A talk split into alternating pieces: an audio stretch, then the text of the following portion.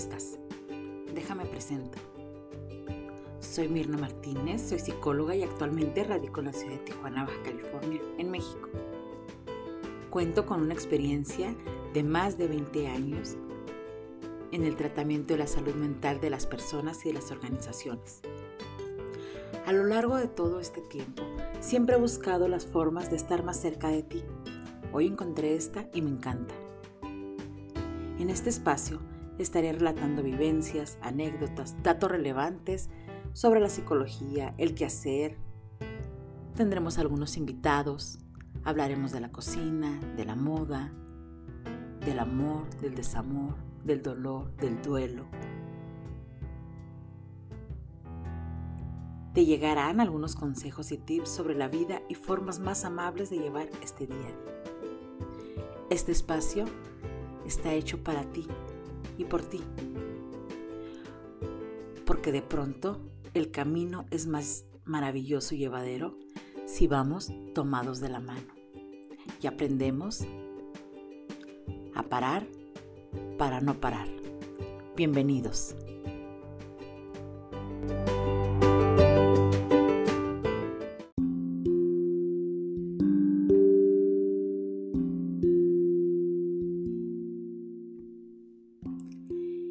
Bueno, déjate cuento por qué este nombre. En el 2019, el 4 de febrero para ser exactos, la vida se me paró.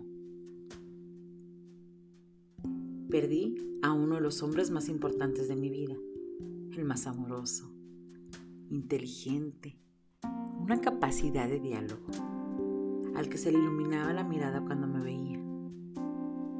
Sí, murió mi padre y con su muerte se fue un pedazo mío. Y paré, aunque no quería.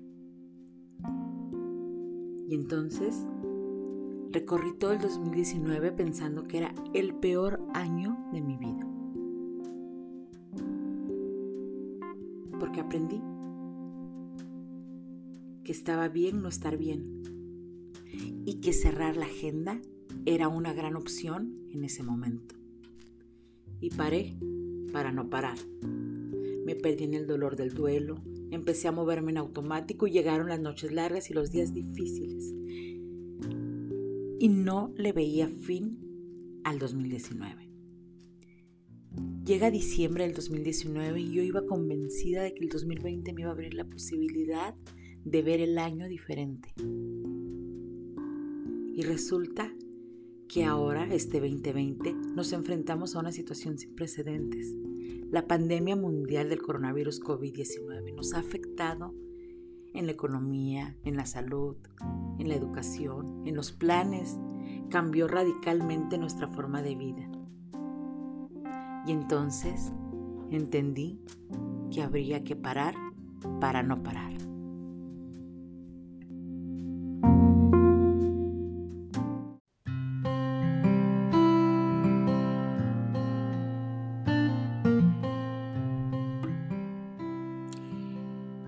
Bueno, entonces a veces detenernos pareciera un gran tropiezo o fracaso.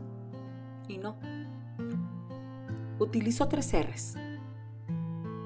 Me retiro, me renuevo y regreso. Regreso a la vida, a esta que parece tan complicada. Y entonces hay que entender que una pausa no va a ser abandonar, no va a ser perder no es no regresar, es tener la posibilidad de hacer una reflexión de lo hecho, de lo vivido, de lo dolido, para poder ampliar nuestra mirada, para poder ponernos en sintonía con lo que día a día se nos presenta y estar dispuestos y disponibles a vivir lo que esté por venir. Esta frase me caracteriza mucho. La digo mucho. Hay que aprender a parar para no parar. Porque el día que nos toque parar de verdad, ya no seremos responsables de nuestros pensamientos, de nuestras acciones y de nuestras emociones. Hoy sí, hoy te toca y me toca. Y entonces, Este primer capítulo es para darte la cordial bienvenida. Que este espacio sea un total encuentro entre tú, tus dudas, tus inquietudes y quizás tus miedos, tus sueños y tus anhelos. Que te pueda llegar información que llegue y que toque cada parte de tus células. Que te haga vibrar.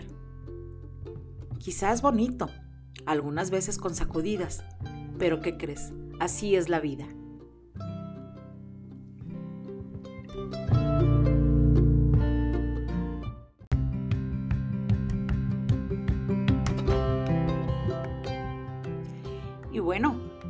Estamos por terminar este 2020.